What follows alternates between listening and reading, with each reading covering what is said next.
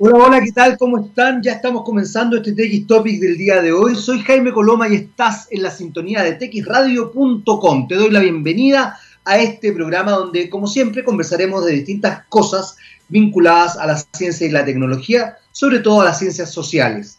Eh, hace un tiempo atrás, la Deutsche Welle hizo una entrevista muy interesante a una científica inglesa eh, que hablaba justamente del COVID-19 y una de las cosas que mencionó es cómo, de alguna forma, todas estas pandemias estaban vinculadas a la sobreexplotación de la naturaleza y al daño al medio ambiente. ¿Por qué te cuento esto? Porque de alguna manera la superación del COVID-19 va a traer una oportunidad para que efectivamente eh, repensemos y pensemos el medio ambiente. Desde ese punto de vista, Aguas Andinas ya está trabajando en eso y se ha comprometido con un plan de reconstrucción verde y social para Chile. ¿Qué tal? Eh, generando nueva infraestructura para combatir el cambio climático, creando así miles de nuevos empleos, fortaleciendo el suministro futuro de agua potable, aguas andinas, trabajando con una reconstrucción verde y social. Es importante, ¿por qué lo destaco? Porque es importante que las empresas, como en este caso Aguas Andinas, estén efectivamente preocupadas de, eh, contribuir socialmente, estén preocupadas del medio ambiente y estén preocupadas del rol social que, eh, que, bueno, que tienen en la vida. A propósito de eso, ocurrió una situación bastante particular. El dentista del CEFAM de Curanilahue fue sorprendido en una fiesta y era el encargado de la trazabilidad en la comuna. Esto salió hoy día en el diario El Mostrador, perdón, el día de ayer en el diario El Mostrador, y me lleva a la siguiente reflexión. Básicamente, estamos, eh, hemos naturalizado esta cultura del como si. Mientras yo me vea comportándome de una cierta forma, hable de una cierta manera, establezca una cierta idea de cómo aparezco frente al resto, da lo mismo en el fondo qué actitudes tengo internamente esta idea de es mejor pedir perdón que pedir permiso, que yo la encuentro nefasta, eh, no genera que usted sea más creativo, no genera que a usted le importe un carajo las, leyes, las reglas o las eh, dinámicas a las que usted eh, estuvo de acuerdo. si usted es más creativo, proponga. Si usted es más creativo, establezca dinámicas creativas. Si usted es más creativo y cree que algo no está bien hecho, discuta, eh, de argumentos, pero no haga la trampa. La pillería es algo realmente nefasto. Y en ese sentido, estamos en esta cultura del como sí, donde se normalizan dichos como vicios privados, virtudes públicas, mejor pedir perdón que pedir permiso, donde la autorregulación no existe, porque total, mientras no me pillen o no me vean, no importa. ¿Saben qué? De verdad, pucha que nos ha hecho daño la pillería del chileno. Ojalá, ojalá entendamos que la pillería no es ninguna gracia y que ser creativo es otra cosa. No tiene que ver con pillería, no tiene que ver con ventajismo, no tiene que ver con cómo yo te saco ventaja a ti. Vamos a hacer una pausa musical porque a la vuelta eh, va a estar con nosotros. ¿Está primero Tomás Collado, Gabriel? ¿Quién está primero, Tomás Collado o Fabián Schiafino, de los invitados? Schiafino, Collados. Collados, Collados. Ok, va a estar con nosotros Tomás Collado. No, ya no me está diciendo nada. Vamos con música y ahí a la vuelta les presento a nuestro invitado, The Cure y The Only One, el único. Muy bien, estábamos de vuelta y ese era The Cure con The Only One. Después de ese pequeño impasse en que no sabíamos quién iba primero como, como invitado, ya lo descubrimos, está con nosotros eh, el señor Schiafino, don Fabián Schiafino, organizador de TEDx eh, Cerro Santa Lucía, director ejecutivo además de Fundación Mapocho, y queremos justamente conversar eh, con él sobre qué, cómo le fue, cómo le fue con esta, este TDX eh, Cerro Santa Lucía, que además está ahí nuestro queridísimo rockstar, el único, The Only One, a propósito de la canción de The Cure, The Only One Rockstar en txradio.com, don Gabriel León. ¿Cómo le fue? Hola, hola, ¿cómo están? Eh, sí, todo muy bien, todo muy bien. Nos fue bastante bien. el evento eh, estuvo como, como esperábamos. La, verdad es que eh, ya teníamos todo bien, bien preparado desde antes, como ya creo que les conté la vez pasada que, conversamos. Las charlas las habíamos ensayado y, las más o menos las sabíamos, así que eh, resultó todo súper.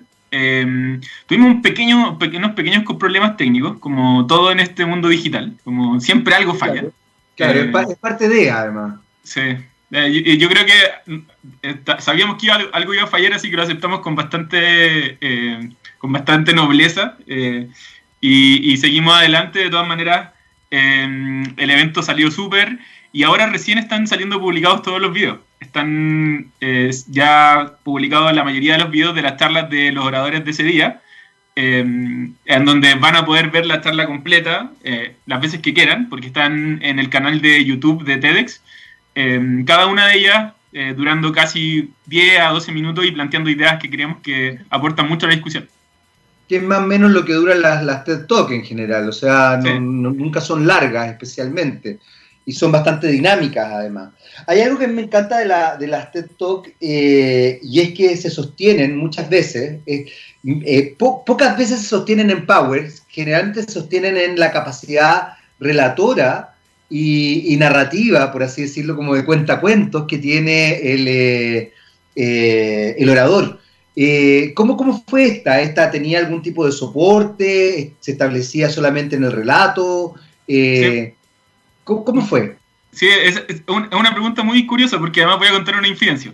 Eh, yo, yo trabajé con Gabriel en la construcción de, su charla, lo ayudé, la verdad es que Gabriel es un seco preparando la charla, así que, preparando charla, así que no lo ayudé mucho, sino que simplemente lo guié un poco. Eh, pero en algún minuto con Gabriel discutimos, ya teníamos más o menos clara la idea que quería transmitir Gabriel, que tenía que ver con cómo la ciencia, eh, cómo teníamos que tratar de reentender el concepto de ciencia, no desde el concepto de la ciencia como lo vemos en los medios, lo vemos eh, en redes sociales, que tiene, tiene, está muy asociado como a la ciencia igual verdad, ¿sí? Como lo que dice la ciencia es verdad, sino que más bien como reentender la ciencia como un proceso de descubrimiento que a veces se equivoca, pero eh, como cualquier proceso puede ir itirándose para poder llegar a la mejor verdad posible hasta que se demuestre lo contrario. Eh, y Gabriel habló mucho del, del, ejemplo de las mascarillas, por ejemplo, de, de esta pandemia. Como en algún minuto eh, todos nos dijeron que, había que no había que ocupar mascarilla, no era necesario, después eh, que había que ocupar mascarilla, y todo eso tenía que ver con eh, que los científicos descubrieron a prueba y error que era lo mejor para, para la sociedad. Em, y me acuerdo que en un minuto Gabriel me mostró la charla que, que, tenía preparada y estaba llena de fotos, imágenes, y, y era casi un, una historia que se iba contando en, en, base a imágenes en pantalla. Pero en esta época de Zoom, y quizás este es como un consejo para, las personas que tienen que presentar, em, y, en esta época de Zoom y, plataformas digitales, cuando uno presenta con, una, con un PPT, la cara queda muy chica en pantalla. Queda como súper recortada y súper super, eh, escueta.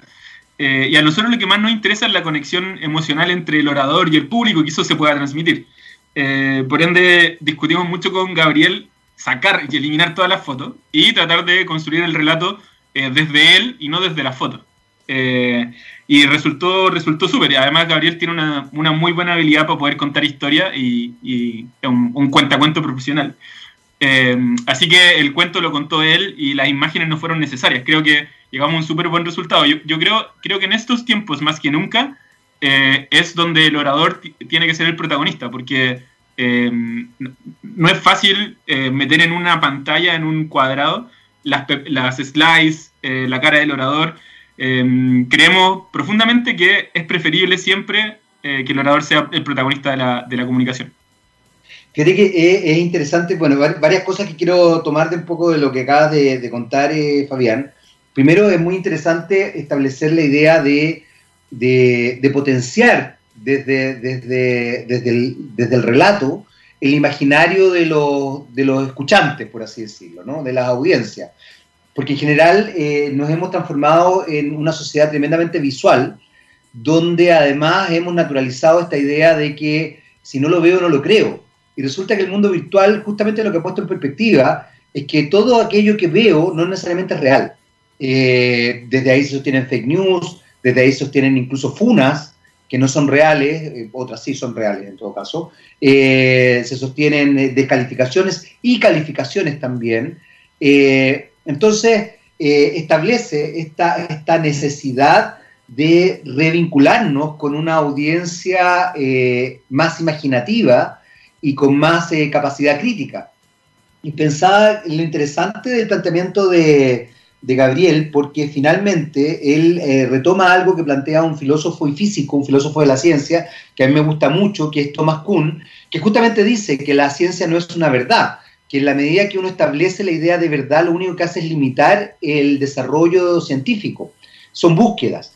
Y esto se, se extrapola a otras áreas también creativas. Es como cuando la gente, por ejemplo, en el caso de Martin Heidegger, un filósofo alemán, plantea algo similar en relación al arte. Entonces dice, cuando la gente dice que el arte en realidad es todo aquello que está en un lienzo hecho con óleo, está limitando cualquier otro soporte creativo, cualquier otra, eh, eh, ¿cómo se dice?, materialidad y cualquier otra instancia creativa. Ahora, evidentemente esto complejiza el entender qué es lo que son los fenómenos científicos o los fenómenos artísticos, porque entonces uno podría decir, bueno, pero es que entonces si yo, no sé, eh, me pongo a, a jugar las palmas con mi hija, estoy haciendo arte, no, es bastante más complejo que eso. O si es que yo en realidad descubro que el café con unas pizcas de chocolate tiene un sabor distinto, estoy haciendo ciencia.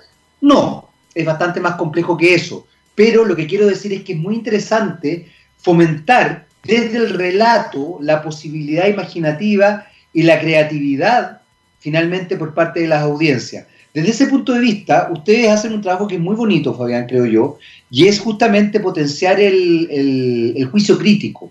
¿Han podido de alguna manera eh, evaluar eso? ¿Han podido de alguna manera ver si es que si que este, este juicio crítico efectivamente se ve fortalecido con las audiencias, ¿hacen algún seguimiento después o no? tenemos, tenemos algunas encuestas y tenemos algunas evaluaciones que hemos hecho con, con nuestra audiencia. Em, no tenemos algo tan en detalle porque eh, siempre no, no, es muy costoso, pero lo que sí hicimos hace un par de años atrás, muy en relación con eso, es que hicimos una investigación profunda eh, y varias entrevistas a un segmento de nuestra, de nuestra audiencia para poder entender un poco que qué era lo que ellos estaban buscando con el contenido que nosotros estábamos desarrollando y, cuál era la forma en que ellos eh, lo abordaban.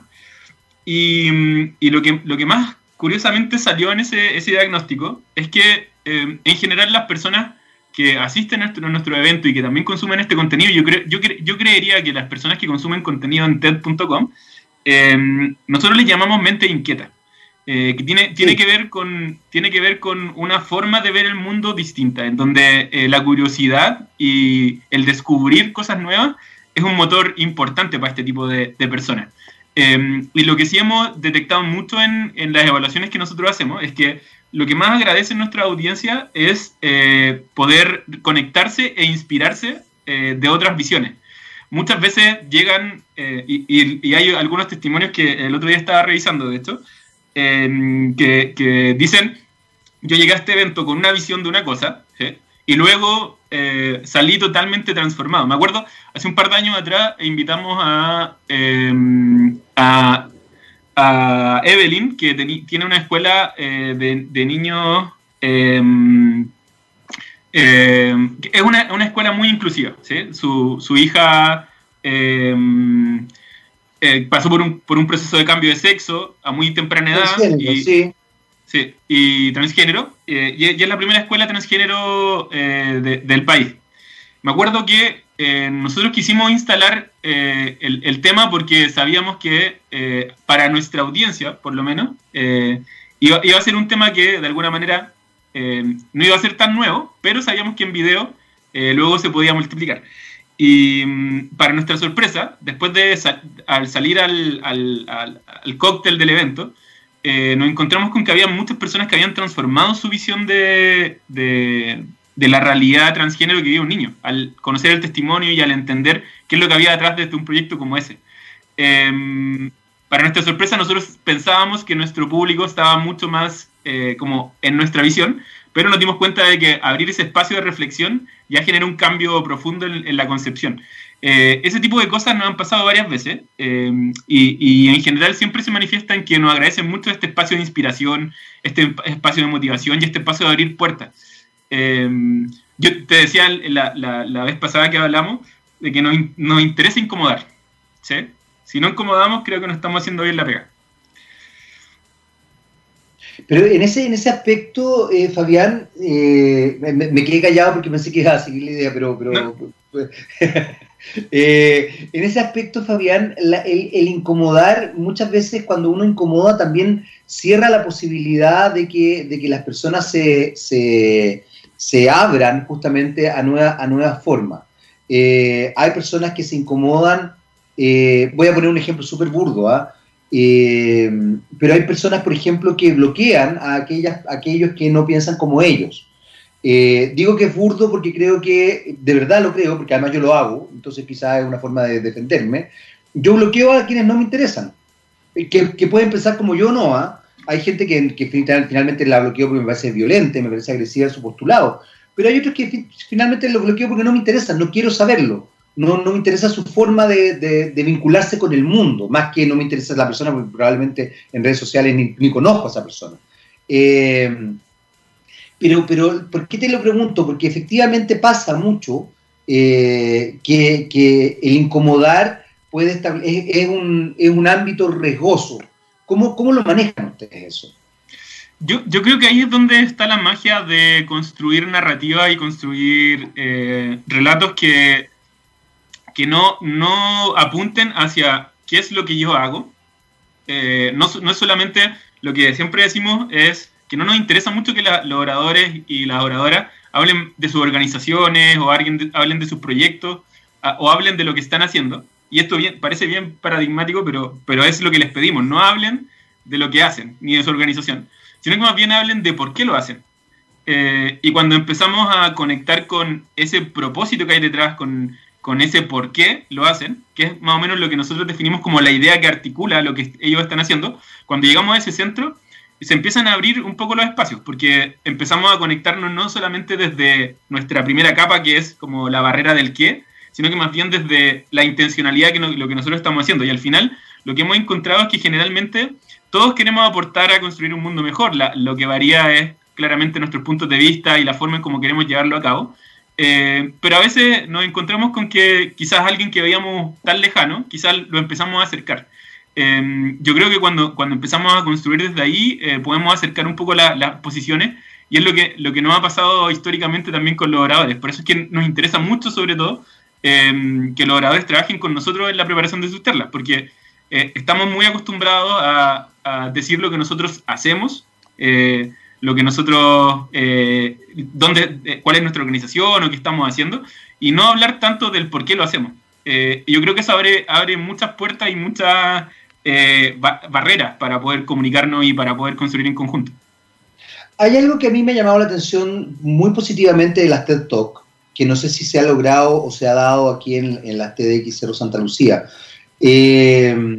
Y que, y que, que me, me, me, ha parecido bien atractivo en algunos, en algunos casos, donde figuras públicas, más bien propias de la cultura pop, eh, justamente se plantean en el por qué se hacen las cosas y en el relato empiezan a darse cuenta, no, yo creo que no, no es que se den cuenta, es, parte, es una intencionalidad, de que quizás la motivación primera tenía que ver con alguna carencia personal, qué sé yo, no sé, eh, creo haber visto alguna vez alguna modelo así muy famosa y muy bella además, por supuesto, o muy estereotipadamente bella dentro de nuestra cultura, eh, diciendo que claro, que ella eh, empezó porque le hacían bullying en el colegio, porque era muy alta y muy delgada y, no sé qué cosa, y entonces de alguna manera fue resguardando sus carencias en función de esto, y después una vez que eh, empezó a trabajar en el mundo del modelaje, se dio cuenta de la influencia que tenía, cómo también podía potenciar desde cierta perspectiva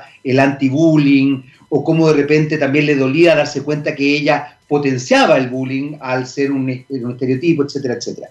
No sé si eso se da en nuestro país, y te lo pregunto fundamentalmente porque ustedes, una jugada interesante, llaman a Denise Rosenthal como, como charlista del eh, TDX eh, Cerro Santa Lucía, y Denise Rosenthal es una figura pop, es una figura pública, es una figura que además eh, se ha establecido en función del body positive, pero también ha sido un ícono en muchos aspectos, como una figura casi como un símbolo sexual para algunos jóvenes, sobre todo en, el inicio de su carrera, quizá hoy día también.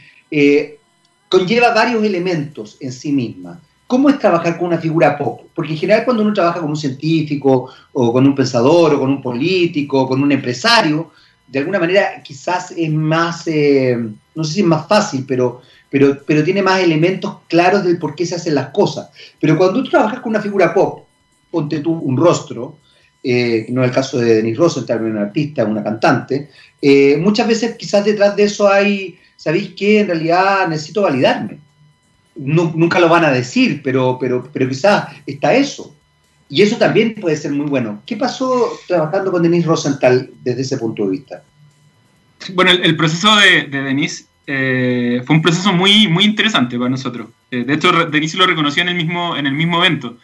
fue un proceso de mucha introspección y de mucha revisión de ella misma, en donde eh, se dio cuenta de muchas cosas, o sea, o reflexionó de muchas cosas que quizás antes no había reflexionado, ¿eh? lo, lo, dijo ella en, el evento en, sus propias palabras. Eh, nuestro rol ahí es acompañarle a esas reflexiones para poder entender de dónde nace esta creatividad y, esta forma de expresión que haya desarrollado con el, con el tiempo. Y, y la verdad es que para nosotros lo que más nos interesa es que el contenido pueda conectar con la audiencia.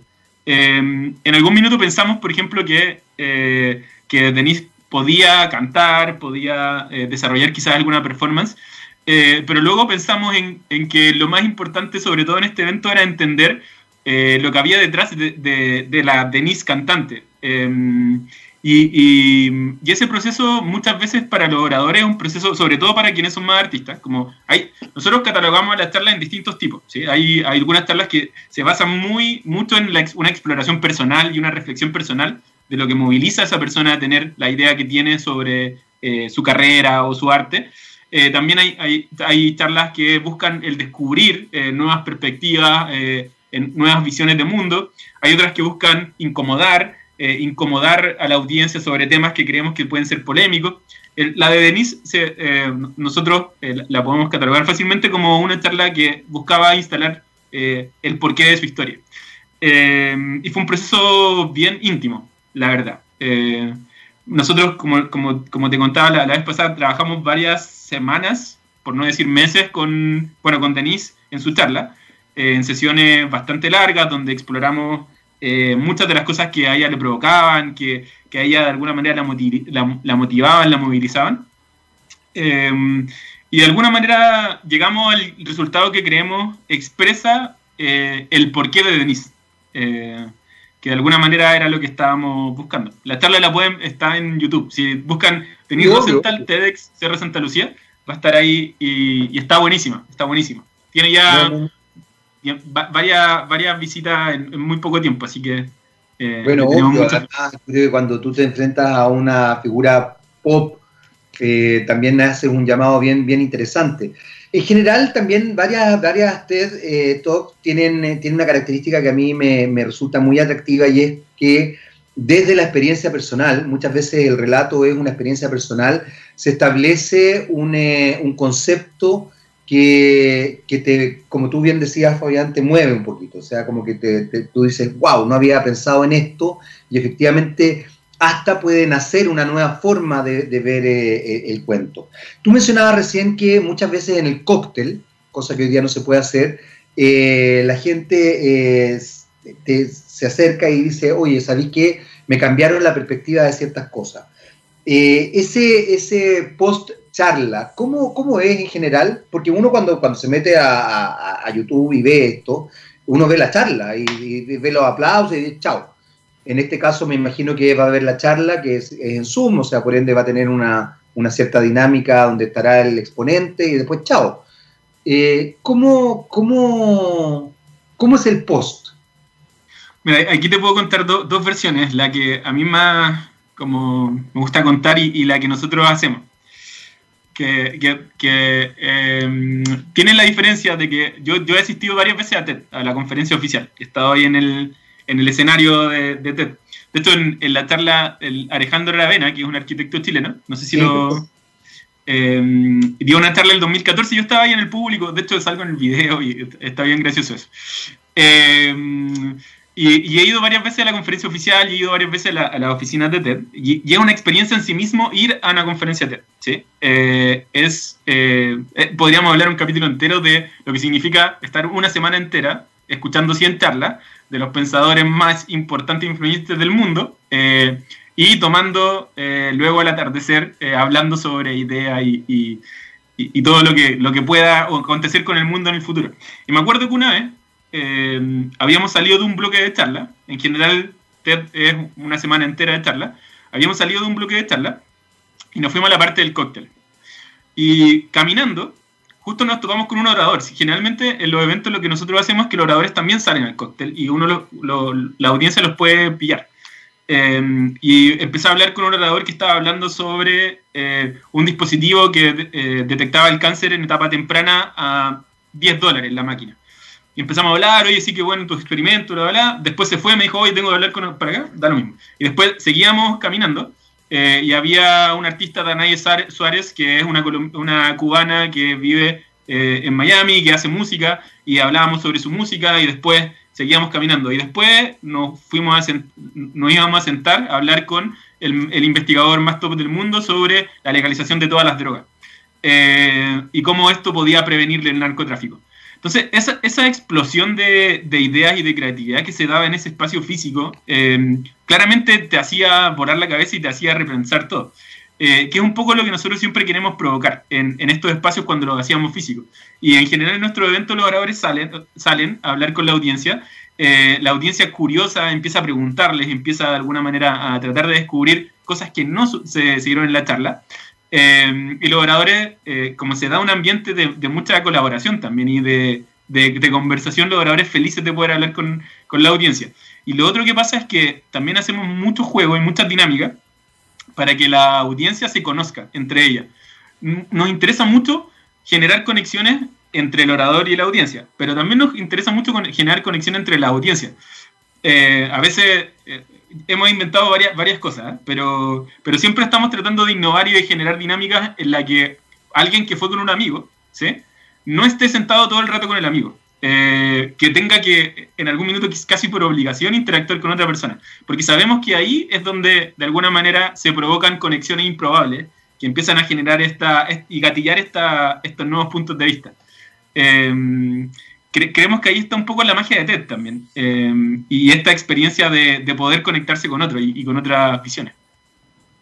Buenísimo. Fabián, eh, se nos fue el tiempo, ya, ya estamos en, el minuto. Eh, quiero, no, alcanzamos a hablar de, la, de, los próximos proyectos, así que yo creo que va, vas a tener que venir nuevamente, porque me imagino que hay muchos próximos proyectos. Hablamos solamente de, de cómo había sido esta, esta, este post charla Nuevo Futuro, Nuevas Ideas 2020. Eh, y tampoco alcanzamos a tocar todos los, todos los panelistas. Eh, así que nada, la, invitación queda abierta, Fabián. Muchas gracias por, eh, por este contacto. ¿ah? A ti, muchas gracias por la invitación. Feliz de poder participar nuevamente. Encantadísimo. Nosotros seguimos con Marianne Faithful y It's All Over Now, Baby Blue. Estamos de vuelta y esa era Marianne Faithful con It's All Over Now, Baby Blue. Me imagino que no se referirá a una guagua azul, sino que una guagua triste. Recordad que blue significa melancolía también. Eh, o, chico, chica, baby, baby en genérico, para, también para tratar a una persona. Ya está con nosotros nuestro próximo invitado, se trata de Tomás Collados, fundador y CEO de Frisbee, eh, y vamos a hablar de micro y nano influenciadores. La verdad es que me, me llamó la atención inmediatamente cuando, cuando eh, me contaron un poco de esta conversación que vamos a tener, Tomás, porque eh, primero porque, porque el concepto ya me, me, es eh, particular. Venimos de hablar además con, con un organizador de las TED Talk. Entonces, a propósito de influenciadores, esto de micro y nano influenciadores, hashtag influenciadores con sentido. Cuéntanos un poquito, Tomás Collado, bienvenido aquí a TX Topics. Muchas gracias, gracias por la invitación. Eh, te cuento, el tema de los micro y nano influenciadores, eh, estos términos de micro, nano y todo eso van, van cambiando en el tiempo. Yo siempre digo que, lo que hablemos ahora puede cambiar mañana, literalmente. Eh, pero es un término que se viene ocupando fuera y dentro de Chile hace yo diría dos, dos tres años. Antes hablamos de los embajadores de marca, ¿ya? Se sigue hablando de repente así, pero, pero en general ha cambiado un poco este, este mundito. Y mm, nosotros nos dedicamos al final a conectar marcas con consumidores comunes y corrientes. Esa es un poco la, la diferencia de, de, estos influenciadores micro y nano es que no son personas conocidas, ni, ni actores, ni, ni, músicos, etcétera, sino que son más bien gente como cualquiera que, que le gusta mucho un producto o un servicio de una marca. Así, así ¿Y, y, y por qué se llega a esta conclusión? Eh, ¿Por qué de pronto eh, se opta, desde un punto de vista de marketing, eh, tomar a un eh, consumidor desconocido pero quizás fanático de un cierto producto, de un cierto servicio, versus un, un, consumidor conocido. Me, porque, a ver, yo caigo, parto de la base de que yo me imagino que cuando viene un señor que dice me encanta tal cosa es porque efectivamente la consume. Eh, a veces uno se enfrenta a gente que dice me encanta tal cosa y resulta que en realidad en la vida real le carga, pero, pero esperemos que no pase eso. ¿Cuál es la diferencia? ¿Cuál es la, eh, el atractivo de esto finalmente? Son varias cosas. Eh, tenemos la credibilidad como número uno, porque en el fondo ya el tema de la, de la gente, las celebridades, por mucho que, por ejemplo, a una celebridad le guste un producto, si lo publica ya va perdiendo credibilidad y ya no le creen tanto como era antes. Eh, y porque además tiene probablemente 10, 15 marcas que también están tratando de publicar con ellos. Eh, en, segundo lugar, está que el, el, el, contenido que puede generarte una persona común y corriente es mucho más cotidiano, más real del día a día eh, y eso hace que empatice mucho con, con, el consumidor que está viendo la publicación, que es el amigo, el amigo, el compañero del colegio, el compañero de la universidad, el vecino, etcétera, y le va a creer, le va a creer mucho más y por lo tanto si le cree, probablemente la intención de compra aumente. Eh, y también porque, porque les gusta preguntarles cosas, entenderlos, cómo, cómo viven, cómo funcionan, cuáles son sus miedos, sus necesidades. Y también hay un trabajo que nosotros hacemos en ese sentido, de, de entrar un poco en sus casas y entender cuál es su realidad. Y eso es algo que, que le venía faltando mucho a las marcas. Eh, lo hablamos en una entrevista en 2019 que le faltaba acercarse y, y, como esto de que vivían en, en, encerrados en la oficina los, ejecutivos de marketing y poco estaban conectados con la gente en sus casas. Entonces, eso también es una, algo que, que han ido entendiendo en, en, marketing en Chile y eso te lo da, efectivamente, te lo da una persona común y corriente y no te lo da una celebridad. Desde ese punto de vista, ¿qué productos son los más eh, idóneos para marketear de esta forma? Porque ustedes llevan seis años ya en el mercado, desde ese punto de vista también uno podría eh, decir que hay una cierta consolidación, pasaron por el famoso Valle de la Muerte y todo aquello. Entonces, eh, ¿hay productos que quizás no caigan dentro de esta categoría o todos caen dentro de esta categoría, producto-servicio? Muy buena pregunta. En verdad hemos probado, yo soy más partidario de probar y equivocarme que de, excluir ideas por excluirlas, eh, por tenerles miedo. Así que nosotros hemos probado con distintos tipos de marcas, categorías, las cosas más impensadas que hemos podido imaginar, ¿no? Eh, las categorías que claramente fácil, son fáciles de ejecutar son consumo masivo, cosmética, belleza, eh, a veces retail también. Eso tiende a ser fácil porque es súper eh, cotidiano y del día a día, etc. Pero los desafíos han estado en servicios, por ejemplo, banca, eh, aplicaciones. Ten tenemos clientes de aplicaciones como Kaify, por ejemplo, bien grandes, donde ahí el, hay un desafío un poco mayor porque hay que mostrar un, una experiencia, no solamente mostrar un producto, un, algo que se come o que se toca, sino que es toda un, una secuencia de cosas que hay que, que, mostrar.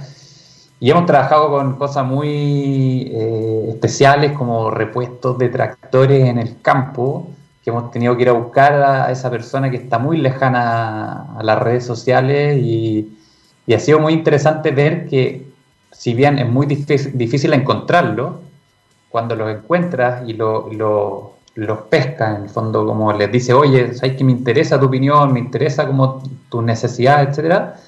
Le encanta y participan mucho más que la gente de Santiago, por ejemplo. La gente de regiones tiende a ser mucho más valiosa para las marcas que la gente de Santiago, porque no están acostumbradas a que las marcas los pesquen, que las marcas los consideren. Eh, entonces, categorías que están fuera de Santiago funcionan muy bien. Y eh, también hemos tenido problemas con algunos servicios o productos que son básicamente muy malos. Y, entonces tenemos, por mucho que la gente intente buscar la vuelta, si el producto o servicio que nosotros tratamos de potenciar es malo, no, funciona. Y ahí hay, aprendizaje. Sin, sin entrar en, detalles para no ofender a nadie, ¿qué sería un producto o servicio malo? Eh, por ejemplo, hemos tenido servicios que, que la gente ha considerado que eh, no, no, cumplen con lo que prometen. Es la típica. Ah, el error. En el fondo no, ya, no entiendo. No es que sea malo el servicio en sí mismo como concepto, sino que esa empresa en definitiva no está entregando lo que ha dicho que va a entregar, digamos. Exacto, tenemos los dos, los dos problemas. De la empresa que es muy mala como empresa que tiene prácticas malas como con su gente, con su empleado, que tiene problemas como tejado de vidrio, por así decirlo. Claro. tiene un producto bueno, entonces ahí de repente se salvan. O al revés, pues, tienen un, producto muy malo, pero se salvan porque la marca en general ha sido muy buena. Entonces ahí se salvan, pero cuando las dos cosas fallan, ahí estamos mal.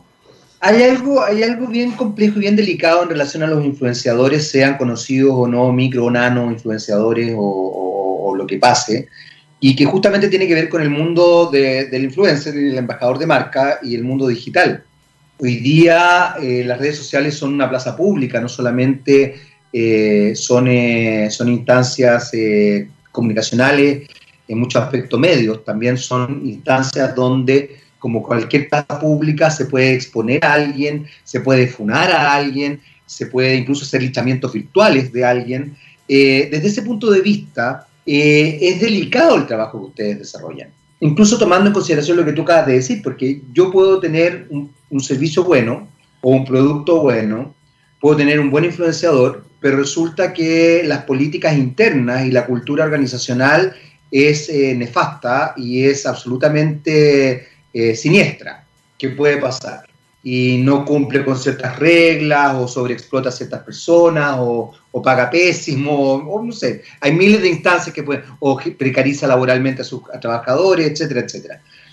El riesgo es muy alto. ¿Cómo manejan ustedes esa, esa instancia de riesgo que hoy día está eh, tan, eh, tan ahí, tan a flor de piel, digamos?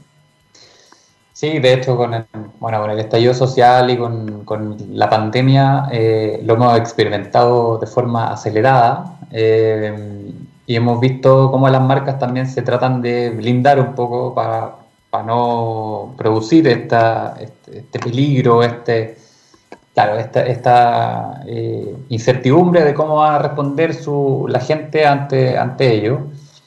La clave está en que primero escuchen. Nosotros siempre les pedimos que por favor, antes de, cuando tenemos un tema, eh, antes de seguir hablando las marcas, se queden en pausa un ratito, hagamos encuesta a la gente, a los consumidores, y entendamos qué piensan ellos, cuáles son los problemas, eh, cómo, cómo, lo podrían, ven cómo ellos mismos proponen soluciones para la marca, etcétera. Entonces, ahí hay un proceso clave que nosotros aprendimos a que tenemos que pausar, escuchar y después ver si seguimos hablando y cómo seguimos hablando.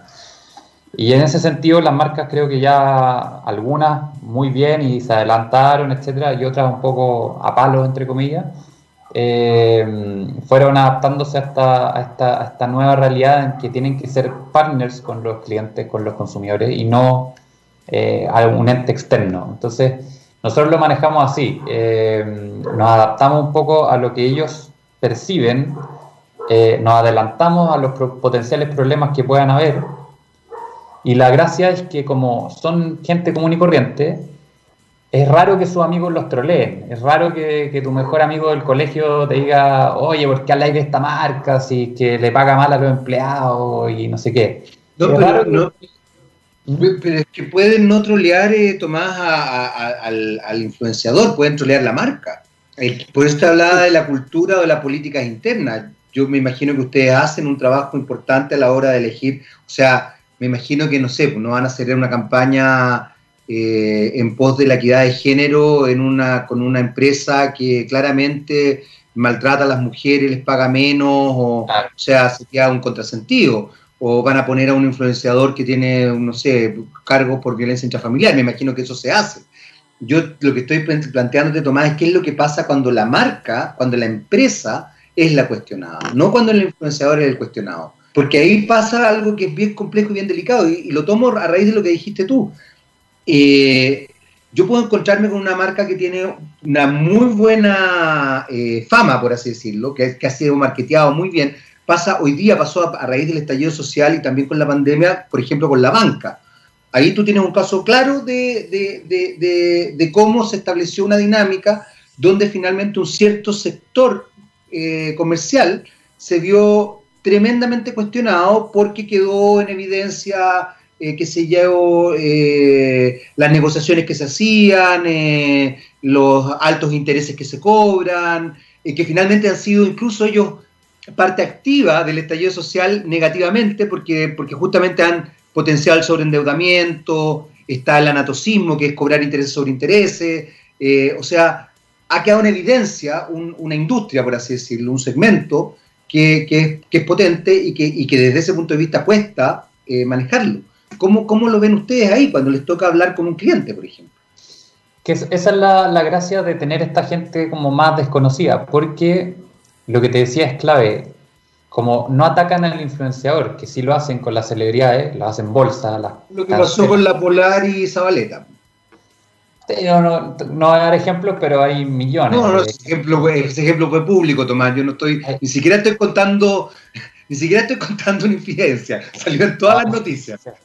Hay, hay, y en verdad hay, yo diría que tres ejemplos al mes más o menos, de, de, celebridades o gente pública que, que, funan o que cancelan, como dicen los, los centennials. Eh, pero la gracia está en que como es, esta gente es como tú y yo como común y corriente, no, no, no, no, no, los amigos en vez de cancelar al influenciador, cancelan a la marca. ¿Y cómo lo hacen? Le dicen o por interno, o le dicen en un comentario en un asado, le dicen, oye, tú seguís publicando, no sé, productos de tal marca y, no sabíais que la otra vez echaron a 500 personas injustificadamente. Y, entonces el influenciador nos va a decir, oye, me dijo un amigo que eh, están despidiendo gente injustificadamente, bla, bla, bla. Entonces es como que se queda en familia un poco el tema y nosotros le vamos a tirar la alerta a la marca sí o sí. Y la marca probablemente hay muchas veces que no se da cuenta porque los ejecutivos están, como te digo, están tan alejados del mundo real que, que, no saben lo que está pasando. Entonces esa alerta temprana hace que, si que se maneja bien obviamente, ellos puedan tomar acciones, puedan mejorar ese proceso que están llevando a cabo de forma pésima eh, y, efectivamente tomen acciones y esto mejore. Ahora, cuando es algo que hicieron a propósito y el propósito de la empresa venía un poco en, son de, hacer algún daño y no sé, de, de ¿cachai? Como de, con mala fe, es, difícil salvarlo y es, es, poco probable que nosotros podamos también hacer algo y es una empresa que está destinada básicamente a... Y es un poco lo que le pasa a la empresa hoy día. Las empresas que tienen un propósito mal diseñado o no tienen propósito, definitivamente tienen los días contados porque la transparencia que existe hoy día con las redes sociales eh, es muy, muy... la gente saca fotos a los contratos, saca fotos a, a conversación en WhatsApp, saca fotos a todo. Entonces hoy día todo es medio público al final.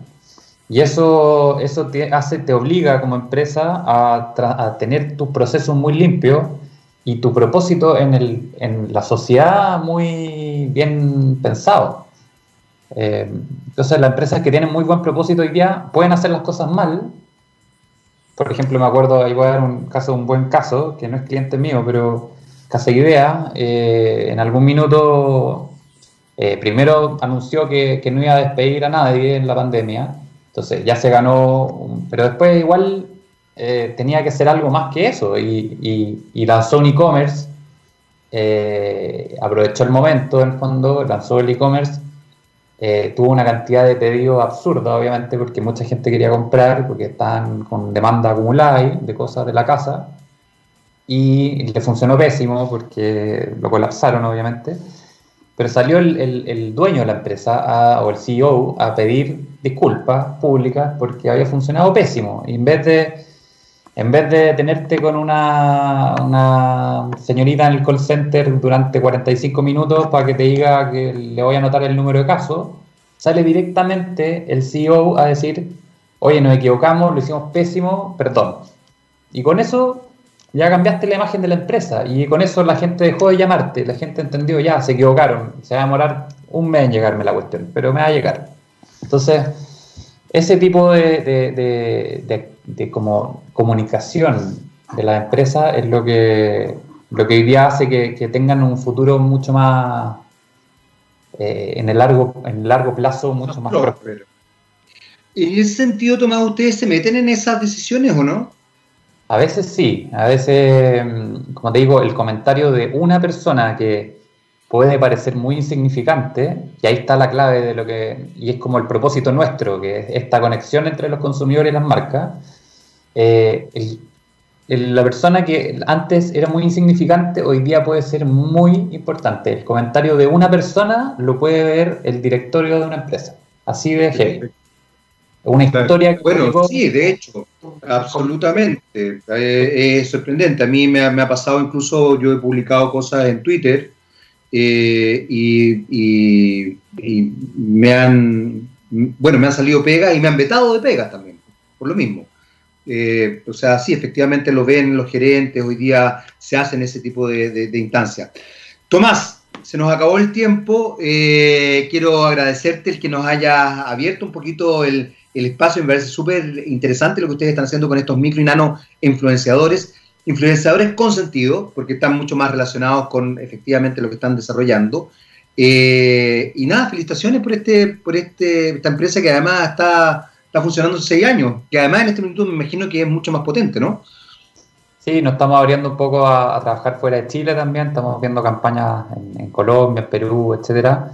Eh, y el tema de los influenciadores con sentido bien importante porque también estamos con, ONG, con Pueblo Patagonia, con América Solidaria, eh, que son fundaciones y ONG que están ayudando también a la sociedad y al medio ambiente, me parece que es el camino que deben seguir las agencias de influenciadores en, el, en Chile y en el mundo.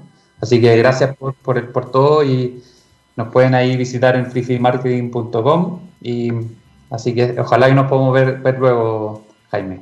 Excelente. freefeemarketing.com ya lo saben. Y también, no puedo dejar de mencionarlo, es muy interesante ir observando cómo las empresas y el marketing hoy día están vinculados también con un rol social, que es una volada mía, pero creo que es sustancial. Tomás, muchas gracias. Nosotros nos despedimos porque ya se viene The Only One, el único, el realmente rockstar de esta radio. Se trata de don Gabriel León con justamente su programa, que se llama como él. En el fondo es como decir rockstar y decir Gabriel León es lo mismo. Es exactamente lo mismo. Eh, nosotros nos vamos con David Bowie, otro rockstar, River River. Oye, Gabriel León como que podría parecerse a David Bowie, ¿ah? Sí, podría, podría, por lo menos el colorido, el colorido, esa cosa, esa cosa media colorina. Eh, Gabriel León es tipo bellísimo, bellísimo, brillante, tiene un rockstar. Eh, Tomás, chao, nos estamos viendo y nosotros estamos con David Bowie, River River, y a la vuelta de eso, un rockstar, The Only One, Gabriel León, rockstar, Gabriel León. Usted busca rockstar y sale Gabriel León. Ya, nos vemos. Hasta el viernes. chao. chao. Chao, Tomás.